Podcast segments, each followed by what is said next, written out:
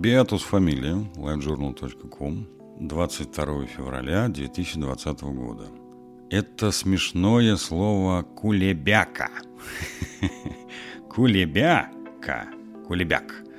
Это закрытый пирог со сложной начинкой, традиционно русское блюдо.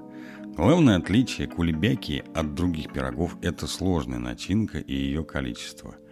Начинки в кулебяке много, более половины веса всего пирога. При этом тесто должно быть тонким и прочным одновременно, так как его основное предназначение – емкость для начинки. Слои и начинки разделялись слоями из тонких блинчиков, которые не перебивали вкус начинки и не позволяли слоям смешиваться. Начинку могли укладывать ярусами, слоями или углами. В одном углу одна начинка, в другом другая. Кулебяки были на два угла, на три угла, на четыре угла и так далее. Подавалась кулебяка в зависимости от размера начинки и как закуска, и как основное блюдо. Как десерт редко, так как сладкие начинки реже используются.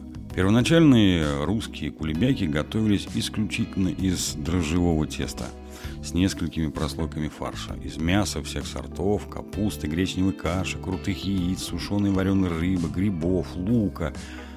Существуют различные версии происхождения этого названия. Первое от слова «колоб», уменьшительно «колобок». Круглый хлеб – каравай. От древнего «коло» – круг.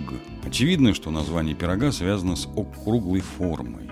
С ходом истории слово «коло» преобразовалось в русских деревнях как «колобок». По другой версии, которой придерживается Даль, термин «кулебяка» происходит от глагола «кулебячить», то есть валять руками, сваливать, мять, гнуть и складывать, стряпать и лепить. По сути, этот глагол полностью охватывает все процессы, которые происходят при выделке теста. Надо взять на вооружение это слово.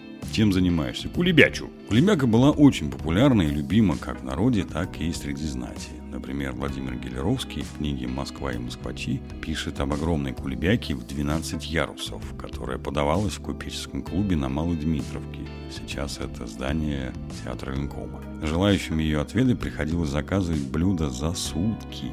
Сегодня уже практически отказались от многослойных кулебяк. Это верх мастерства и очень редко, но еще можно встретить в меню дорогих русских ресторанов. Попробуйте при случае. Приятного вам аппетита!